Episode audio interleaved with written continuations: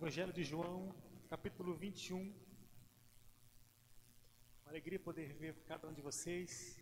Uma alegria ter você aí do outro lado da tela, participando com a gente desse tempo tão importante para nós, para nossa existência, que é estar diante da presença de Deus numa celebração cultica, num lugar onde Deus escolhe para habitar. Que bom que você está com a gente. Que bom que podemos ver aqui o templo com praticamente a capacidade preenchida. João capítulo 21.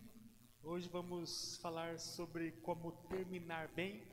E aí nós vamos ler essa experiência deste último capítulo.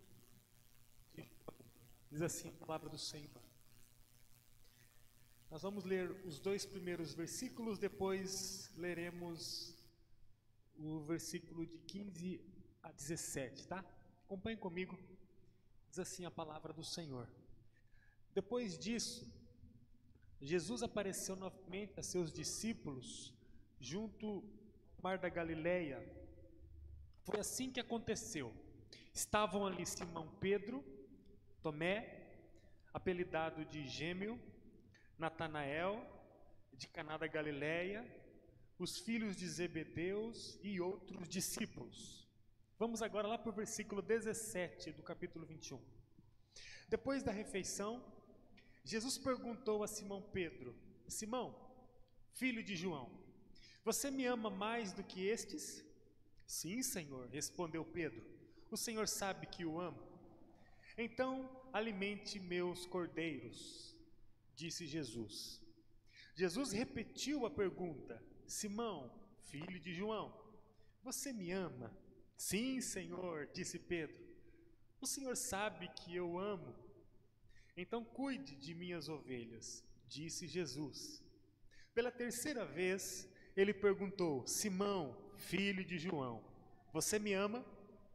Pedro ficou triste porque Jesus fez a pergunta pela terceira vez e disse: O Senhor sabe de todas as coisas, sabe que eu o amo.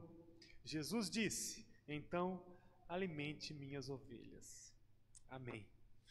Oremos mais uma vez. Ó oh, Espírito Santo, obrigado por tua palavra. Obrigado por cada um que chegou aqui no templo hoje. Como é gostoso ver essa atmosfera do teu povo.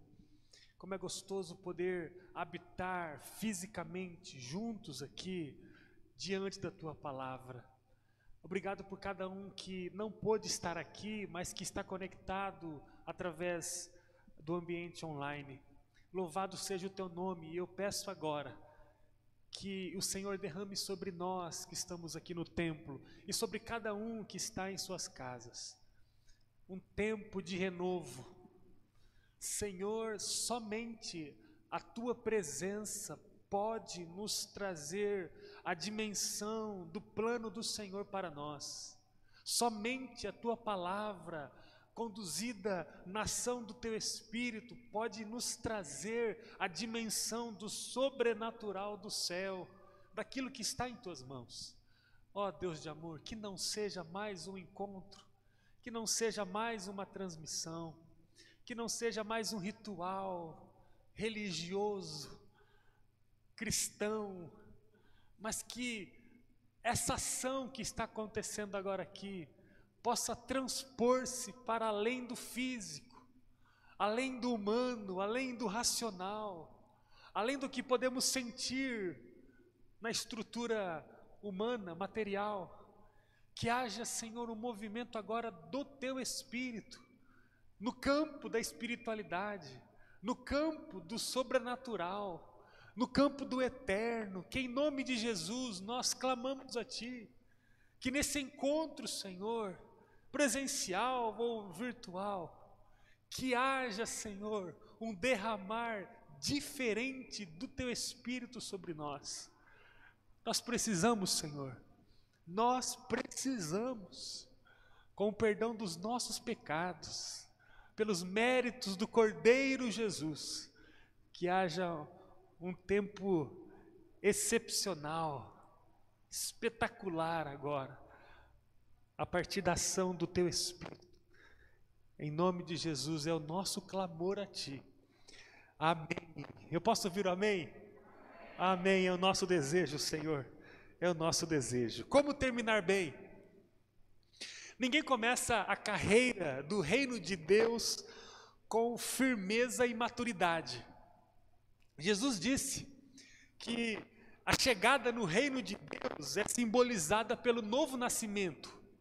Então, partindo do novo nascimento, podemos afirmar que ninguém começa forte, ninguém começa maduro, Ninguém começa a vida espiritual preparado para todos os embates dela. Um bebê não tem as devidas dimensões da vida, dos perigos, da insegurança. Um bebê não tem o, o, o reflexo necessário para, inclusive, se autossustentar. Ele não tem firmeza. Algo parecido acontece quando um recém-chegado começa a caminhar no reino de Deus. Quando alguém é encontrado por Jesus na caminhada da vida e responde positivamente ao chamado de Jesus, ele nasce por meio do Espírito para uma nova vida. A partir desse nascimento, uma construção lenta, árdua, difícil começa a acontecer.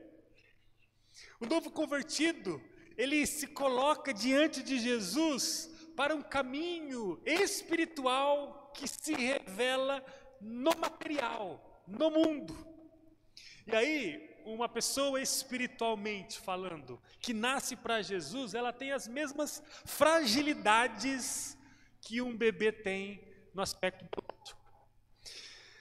O início da vida espiritual, ele é marcado por rompimentos, por superação das próprias limitações.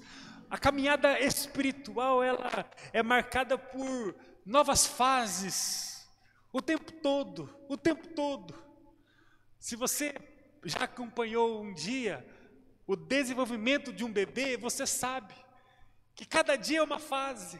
Cada dia ele faz algo diferente. Cada dia ele tem um equilíbrio diferente. Cada dia ele acena de um jeito diferente. Cada dia ele começa a balbuciar um pouco melhor até que a primeira palavra sai.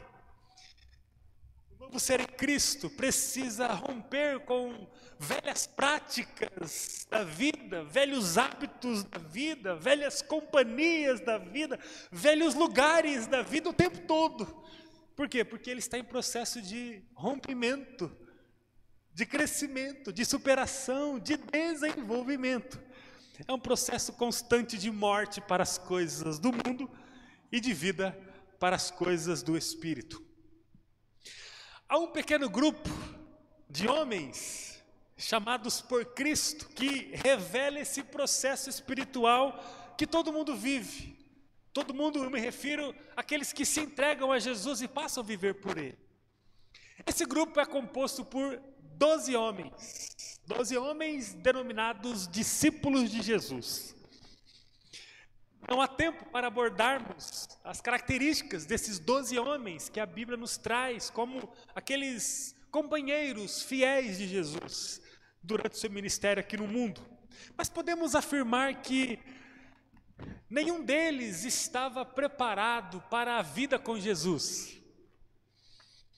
Durante a caminhada com os discípulos, Jesus encontrou medo, Jesus encontrou incredulidade, Jesus encontrou orgulho, Jesus encontrou mentira. Então, os doze discípulos, aquele, o quadro apostólico, a equipe é, pastoral de Jesus, a equipe discipuladora de Jesus, não conseguiu trazer, nos três primeiros anos de caminhada, as prerrogativas, os comportamentos, as características que eram necessárias para a vida com Jesus.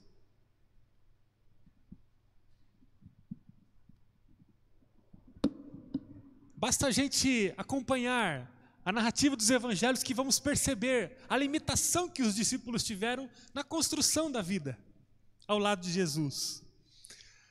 Todos que são chamados por Jesus encontram na vida dos discípulos uma espécie de espelho, que reflete a própria imagem.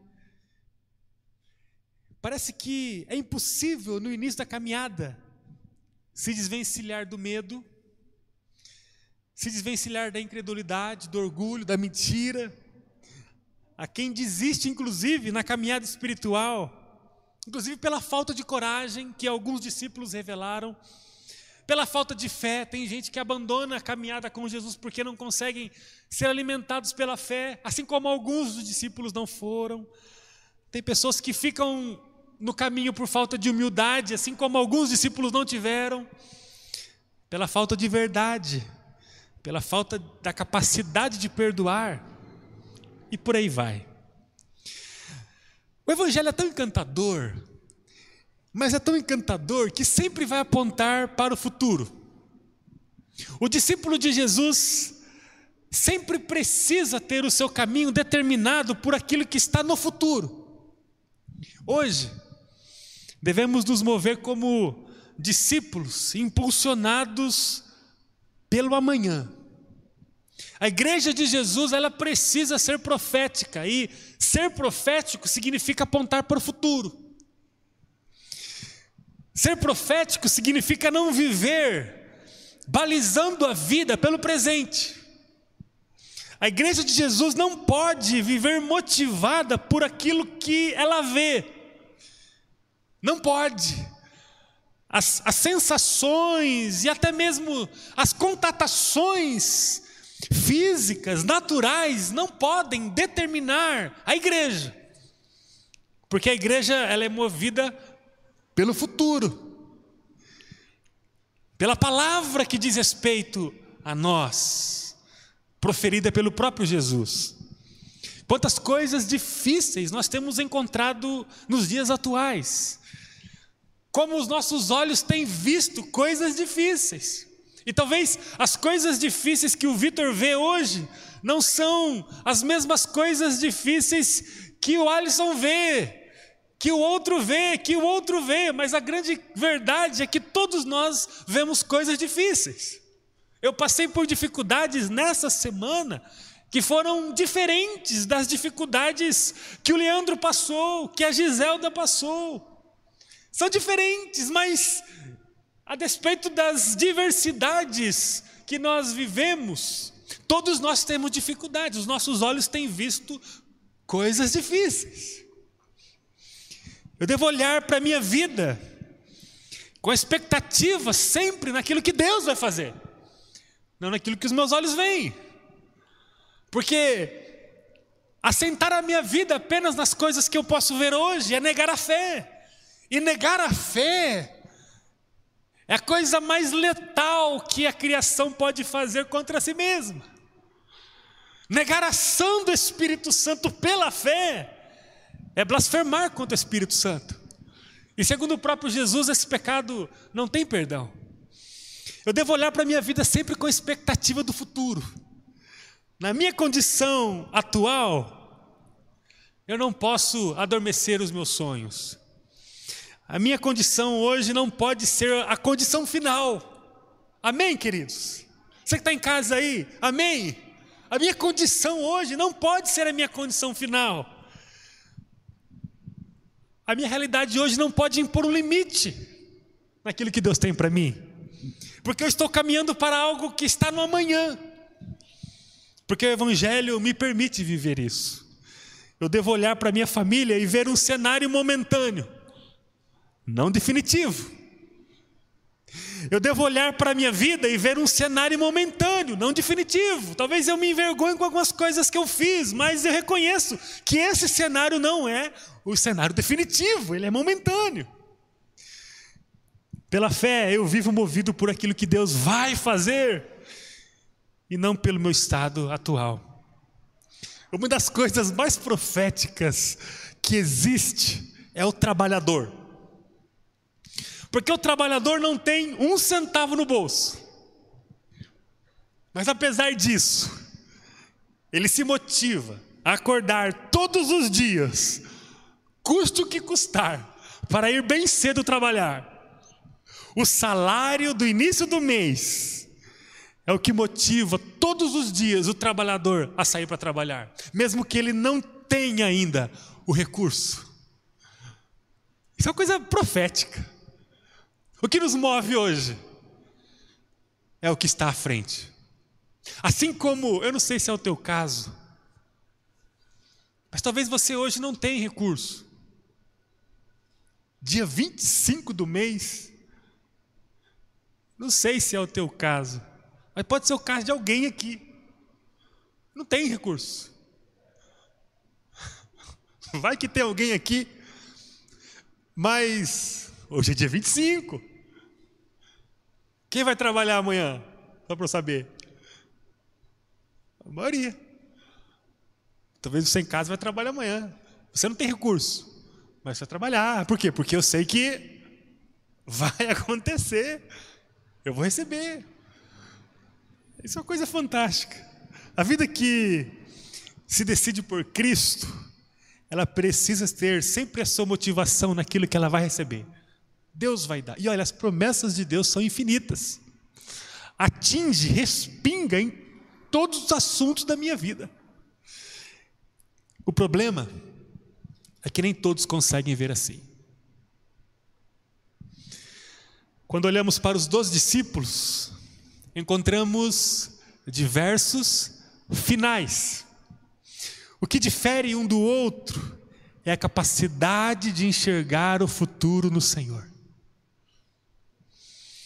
Todos tiveram a oportunidade de construir o presente a partir de um futuro glorioso. Todos tiveram. A oportunidade que o apóstolo Pedro teve, o apóstolo ou o discípulo Judas também teve. Judas o Iscariotes. A diferença é que Pedro, apesar de suas dificuldades, olhou para o futuro. E isso fez com que ele fosse o orador oficial da inauguração da primeira igreja no mundo. Só isso.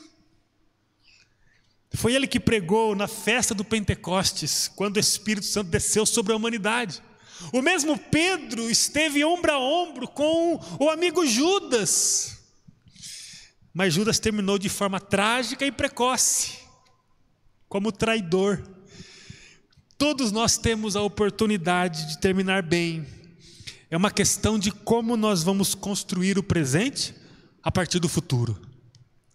Em Mateus 4, nós encontramos Jesus começando seu ministério. E aí no versículo 12 desse capítulo, o texto diz que Jesus saiu de Nazaré, mudou-se para Cafarnaum, e junto ao mar da Galileia, em Cafarnaum, deu start do seu ministério. No capítulo 21 de João, que é o capítulo que nós lemos, o texto fala que o desfecho do ministério de Jesus foi junto ao mar da Galileia. Interessante ver que Jesus ele começa o ministério à beira do mar da Galileia, e depois de aproximadamente três anos, termina o seu ministério junto ao mar da Galileia. Esses três anos são simbólicos para nós. Temos um período para caminhar com Jesus aqui no mundo. Cada um de nós está construindo os seus três anos. Esse período diz respeito ao nosso novo nascimento. Não importa se você vai viver cinco meses, ou um dia, ou cinco meses, ou um ano, ou quinze anos, ou cinquenta anos com Jesus. A questão é que o período que você vai viver com Jesus podemos trazer como uma representação aqui de três anos. Como está a construção da sua vida hoje com Jesus? Você está olhando mais para o futuro ou para o presente? Como você vai terminar o final da sua carreira ao lado de Jesus aqui no mundo? perto ou longe dele. No período de três anos, os discípulos puderam escrever a sua história. Alguns conseguiram olhar para o glorioso futuro e por isso terminaram com Jesus depois de três anos na beira do rio em Cafarnaum. Mas nem todos conseguiram terminar com Jesus ali. O que precisamos fazer, afinal, para chegar com Jesus. A história vai dizer que aproximadamente sete discípulos, sete discípulos estavam com Jesus na narrativa em João capítulo 21. Depois de três anos, Jesus compôs a sua equipe com doze, mas sete estavam ali ao lado de Jesus. O que precisamos fazer para terminar bem ao lado de Jesus? Essa é a pergunta de hoje. Cada um de nós tem um período simbólico de três anos para viver ao lado de Jesus. Quando você se deparar com a morte, você vai terminar esse ciclo de três anos com Jesus aqui no mundo. Eu queria perguntar a você como você está construindo hoje o final. Como você vai chegar nesse final? O capítulo 21 nos traz a direção. Eu quero concluir nossa reflexão de hoje destacando algumas coisas a você que nós precisamos fazer para terminar bem.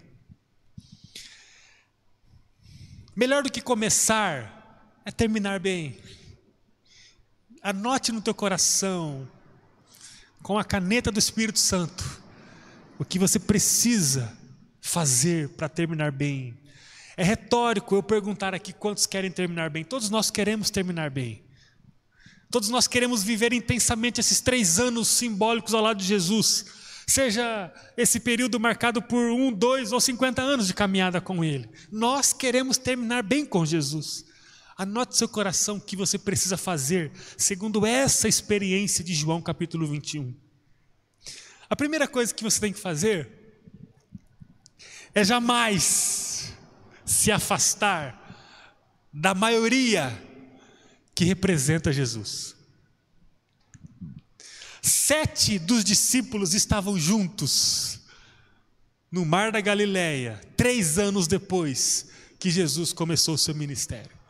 Depois do ministério, depois da perseguição, do martírio, da morte, do sepultamento, da ressurreição, sete estavam com Jesus. E esses discípulos eles fizeram ali a composição da maioria.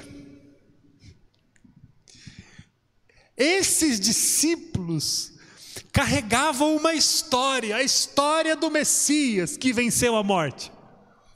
Nenhum grupo no mundo naquele momento poderia bater no peito e dizer assim: nós representamos o grupo de Jesus. Ninguém, exceto esses sete. Sete. Eles traziam as memórias de Jesus, eles traziam armazenadas em seu coração as experiências com o Mestre. Eles podiam, podiam sentar e olhar um para o outro e dizer, num final de tarde qualquer: Lembra daquela ocasião? Quando o mestre multiplicou os pães e os peixes, outro poderia lembrar de outra situação. Lembro daquela ocasião quando alguns homens colocaram um paralítico dentro da casa onde Jesus Cristo estava pregando, nosso mestre. Vocês se lembram? Aí o outro diria: Eu me lembro, foram quatro, se eu não me engano, que pegaram a maca com muita dificuldade, subiram ao teto e desceram aquele paralítico bem no meio da sala onde Jesus estava pregando. Eu lembro, eu lembro. As memórias estavam armazenadas nesse grupo.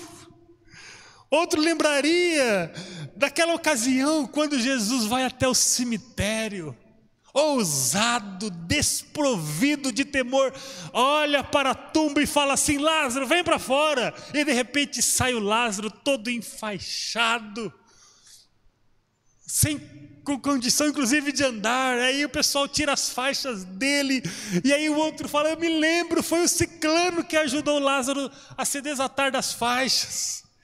Seria aquela conversa de amigos lembrando as coisas de Jesus. Outro lembraria daquele momento quando Jesus chega no templo, expulsa os oportunistas, os mercenários que estavam ali negociando. Esse grupo carregava a identidade de Jesus. Esse grupo era aquele grupo que representava Jesus. O álbum de fotos do ministério de Jesus estava nas mãos desse grupo. apesar de todos serem muito falhos, e a história revelou isso, eles eram a base do ministério de Jesus. Para terminar bem, não podemos nos afastar do grupo que carrega as memórias de Jesus. Há um grupo que vive as experiências de Jesus todos os dias. Assim como Jesus tinha um grupo de relacionamento direto quando ele esteve humanamente aqui no mundo, hoje ainda ele continua tendo um grupo que ele tem um relacionamento direto e diário. Esse grupo se chama igreja. É um grupo perfeito, é um grupo imaculado, é um grupo que não tem questionamento moral, que não tem debilidades emocionais, que não tem vícios, que não tem fraquezas, que não tem é, oscilações nas, nas próprias ações. É um grupo coerente entre, entre o discurso e a prática? Não, mas é o grupo de Jesus. Tem uns Pedros no meio desse grupo? Tem. Um pessoal cabeça quente? Tem. Mas é o grupo de Jesus. Tem um pessoal fofoqueiro? Tem. Mas é o grupo de Jesus. Tem um pessoal que gosta de mentir? Tem. Mas é o grupo de Jesus. Por quê? Porque ninguém, ninguém nasce forte. Ninguém nasce preparado. Todo mundo aqui nasceu faz pouco tempo. Porque ninguém é capaz de nascer espiritualmente e trazer todas as características do maduro. Não é possível, é violar o princípio do tempo.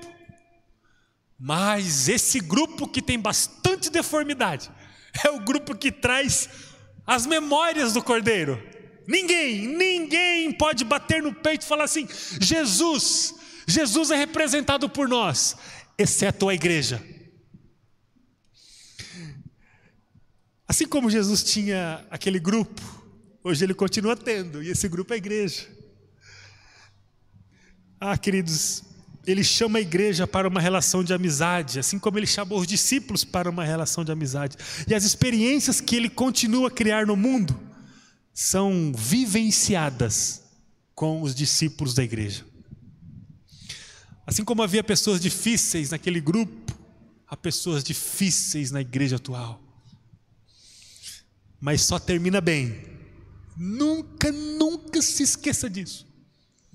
Se você tiver velhinho ali na sua casa, velhinho ali, você vai lembrar: olha, uma vez o Senhor falou comigo, nunca mais eu me esqueci. Porque aqui é a palavra, tá? Não é o que eu acho, não é teologia, filosofia, não é teoria, isso aqui é a palavra é só ver Jesus e o contexto dele. Que na tua velhice você se lembra. Se lembre que um dia você ouviu essa mensagem. Eu só poderia terminar bem se eu não abrisse mão do grupo de Jesus. Não importa a dificuldade do grupo, eu não vou abrir mão desse grupo. Não importa a minha demanda, a minha agenda, os meus projetos, as minhas viagens, os meus estudos, o meu trabalho, a minha família, não importa. Eu não vou abrir mão desse grupo. Porque eu posso dar tempo para todas as coisas. Mas o tempo que eu der para todas as coisas sempre será insuficiente para construir todas as coisas. O que importa é como eu construo a minha vida no grupo de Jesus, porque dessa forma eu vou terminar bem. E eu quero dizer uma coisa para vocês: tem muita gente que acha que vai terminar bem, gastando tempo construindo outras coisas, em detrimento da comunhão com o grupo de Jesus. Eu abro mão do grupo de Jesus, eu vou ficar por aqui, eu vou construir isso aqui, eu não consigo agora estar muito no grupo de Jesus, porque estar no grupo de Jesus eu preciso deixar o meu barco no cais. Eu preciso deixar as redes na areia. Eu tenho que parar de pescar e tenho que seguir Jesus com o grupo dele. O problema é que nessa dificuldade de prioridades, às vezes eu acabo me envolvendo mais com a minha pesca, com os meus projetos de vida, e aí eu dou um, um tempo para as coisas de Jesus, coloco de lado. Fala, pessoal, vocês podem ir, pessoal, eu estou por aqui, podem ir. Por enquanto eu vou ficar por aqui. Quando o seu coração apontar para um lugar longe do grupo de Jesus, pense no final. Quando as propostas tentadoras empurrar você para um grupo diferente que não seja o grupo de Jesus, pense no final. E olha, já dizia o Salomão: o insensato é aquele que olha apenas para o momento. Para os discípulos que estavam fisicamente ao lado de Jesus, bastou estar no grupo dos discípulos para terminar bem porque a partir da ascensão de Jesus, quando o Mestre rompe os céus e sobe para a sua glória, esse grupo foi o grupo desafiado e privilegiado em receber a ação do Senhor. Foi esse grupo que deu start na igreja, que é a nossa história, que faz parte da nossa história, que faz parte de nós. Para terminarmos bem, nós não podemos abrir mão do grupo de Jesus. Não dá.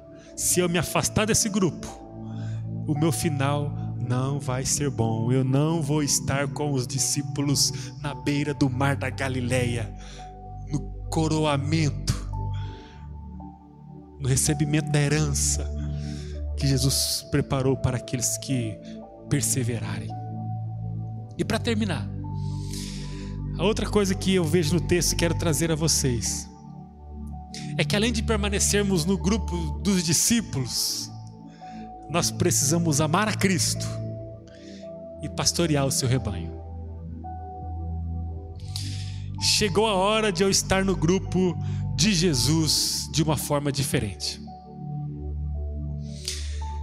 Porque estar no grupo de Jesus não é o suficiente. É só vermos aqui a conversa de Jesus e Pedro. A partir da convivência do grupo, eu preciso amar a Cristo. Jesus pergunta para Pedro: Pedro, você me ama mais do que estes? Versículo 15 do que nós lemos.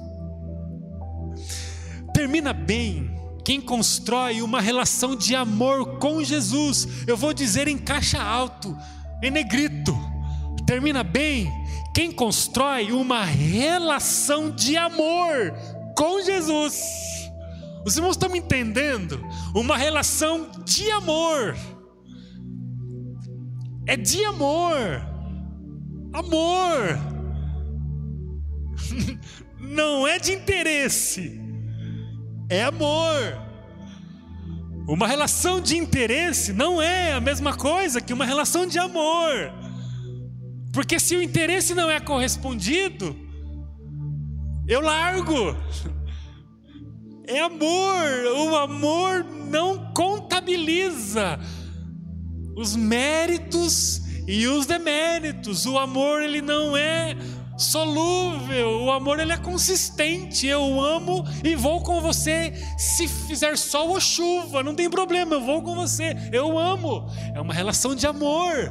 Amor é entrega. Amor é lançar-se totalmente em prol de outro. Amor. E Jesus pergunta para Pedro: Pedrão, você me ama? E aqui, quando a gente avalia, né? É, a raiz grega do texto, original do texto, a gente sabe que quando Jesus pergunta: Você me ama? E Pedro fala: É claro que eu lhe amo. A motivação de Jesus não é a mesma motivação de Pedro. Pedro usa uma palavra diferente da palavra que Jesus está falando. Jesus fala usando o vocábulo ágape. Você me ama. O ágape, aquele que representa o amor mais puro, o amor que levou Jesus na cruz. E Pedro responde com outro termo, o filéu, do grego. É claro que eu amo como amigo.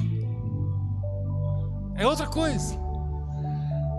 é uma diferença de termo que significa uma dimensão diferente do amor. É aquele amor que reage ao que eu recebo, não é o amor que me faz dar, independente se eu recebo ou não. Sabe essa diferença, né? Aquele outro aspecto do, do, do amor chamado Eros. É um aspecto do amor. Tem a ver com aquilo que eu posso dar como uma reação daquilo que eu recebi. É o amor da atração. Ou seja, eu vejo alguém que me desperta o amor. Entendem isso? É um amor que reage. Agora o ágape, não. Eu não sou atraído por isso. Mas eu dou. Jesus nunca foi atraído pela cruz, porque ele era 100% homem. No Getsemane confirmamos isso. Senhor, se for possível, passe de mim esse cálice, mas seja feito a vontade. Jesus não queria o que ele viveu, mas ele amou, é o ágape. Enquanto Jesus pergunta para Pedro: Pedro, você me ama? O ágape, Pedro fala: Jesus, é claro que eu te amo, pensando nesse amor humano que reage. Termina bem quem vive uma vida intensa e integral de amor a Jesus. Qual é o caminho mais natural para fortalecer o amor entre duas pessoas? O relacionamento com Jesus. Chega uma hora que Jesus, apesar da companhia de Pedro em várias experiências, questiona o próprio Pedro a respeito do amor. Isso quer dizer que podemos chegar ao ponto de estar com Jesus, mas não amá-lo com o amor ágape. Nós precisamos amá-lo. Não é só estar no meio, tem que estar no meio, porque ninguém vai terminar bem fora do meio. Isso é passivo para nós. Tem que estar no meio. Agora, estando no meio, eu preciso amar Jesus. Precisamos examinar o nosso coração e ver se amamos a Cristo ou se estamos apenas no grupo dele. Isso é muito possível, inclusive. Não é porque estamos na comunhão da igreja que amamos a Jesus. Eu vou revelar o meu amor a Jesus quando ninguém me vê. Quando eu estou lá sozinho, em viagem, dentro do meu carro. É ali que eu vou falar palavras de adoração ao Senhor ou não. Queridos, os irmãos da nossa igreja acompanharam semana aqui fiz uma viagem. Voltando de Curitiba, final de tarde, irmãos, que cenário. Você sabe o que eu estou falando, né? Aquele cenário de final de tarde. Na estrada, só eu e o Senhor, ouvindo uma música inspiradora. Eu via aquele horizonte, o sol se pondo, uma coisa que arrepiava. E ali eu pude adorar o Senhor. Senhor, obrigado por minha esposa, que ela é maravilhosa. Obrigado por meus filhos que são encantadores. Obrigado pela igreja que o Senhor me confiou para servir e pastorear. Obrigado por meus líderes que estão comigo, Senhor, com tanta dificuldade, tropeçando e caindo, tropeçando e caindo, mas eles estão ali amando o Senhor. Obrigado, Senhor. Senhor, obrigado por minha saúde. Tem gente morrendo, Senhor Senhor tem preservado a minha vida. Senhor, o Senhor é maravilhoso. Senhor, eu queria renovar agora o meu voto com o Senhor, de entregar a minha vida ao Senhor todos os dias. É uma questão que, que parte de um coração que ama o Senhor, ou que pelo menos deseja amar o Senhor. Precisamos examinar nosso coração o que nós pensamos quando estamos sozinhos. O que nós pensamos na pressão do ambiente de trabalho para fazer o que não deve na pressão do ambiente dos amigos, na pressão do ambiente virtual, o que, que fazemos? Ou amamos, ou apenas dizemos que amamos. Preciso estar no grupo, mas mais do que a convivência, eu preciso demonstrar ações carregadas de amor a Jesus. A motivação de viver a unidade do grupo não pode ficar apenas restrita à afinidade do grupo. Eu preciso mais do que ter afinidade, eu preciso amar a Jesus. Temos que intensificar nossa relação com Jesus e ampliar o nosso amor por Ele. Jesus pergunta para Pedro: Pedro, você me ama? Ele faz três vezes a mesma pergunta. Considere Jesus fazendo agora essa pergunta para você. O que você responderia para Ele? Senhor, é claro que eu lhe amo. Talvez ele perguntaria de novo: Você me ama? Qual é a sua resposta? Para a gente orar, Jesus facilita para Pedro, mostrando a consequência do amor dele. Quem ama Jesus, segundo o próprio Jesus, deve apacentar as suas ovelhas. Eu termino com isso.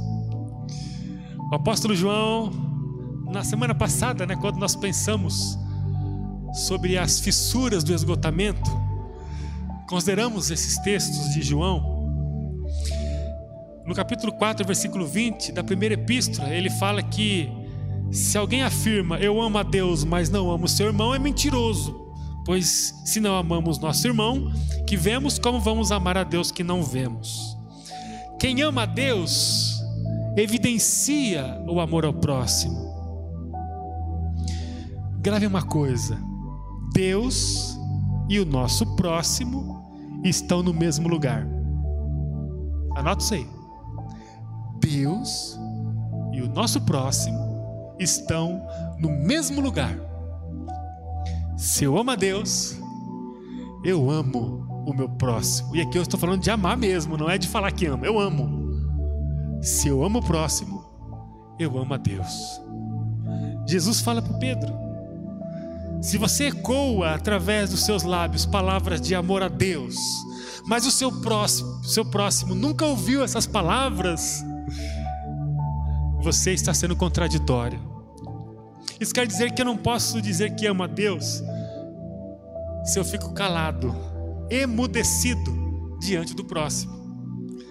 É duro que eu vou dizer, mas as pessoas que estão próximas de mim não escutarem dos meus lábios, não verem em meu comportamento expressões de amor, é porque eu não tenho expressado amor a Deus.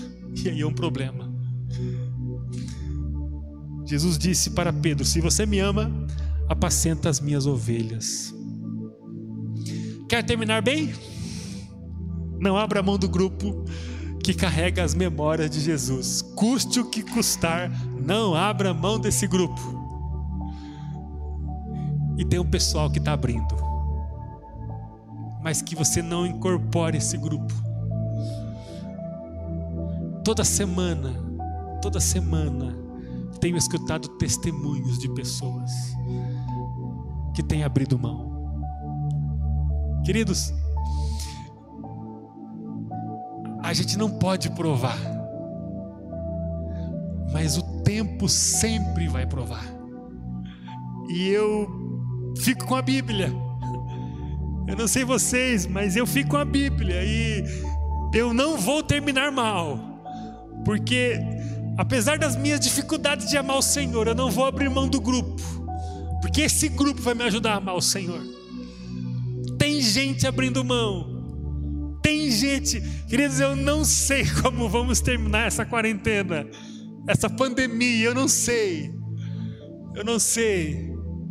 Eu converso com mais de uma dezena de pastores toda semana em mentoreamentos todo mundo constatando: eu não sei como a igreja vai continuar depois da pandemia. Ela vai ser reconfigurada. Queridos, Deus nunca perdeu o controle, nunca, nunca. O salmista disse que não cai uma folha seca no outono que Deus não sabe. Mateus capítulo 10, no versículo 30, se não me engano, Jesus fala que ele sabe quantos fios de cabeça tem a cabeça de todo ser humano. O Deus Senhor sabe. Então jamais Deus perdeu o controle da, da criação.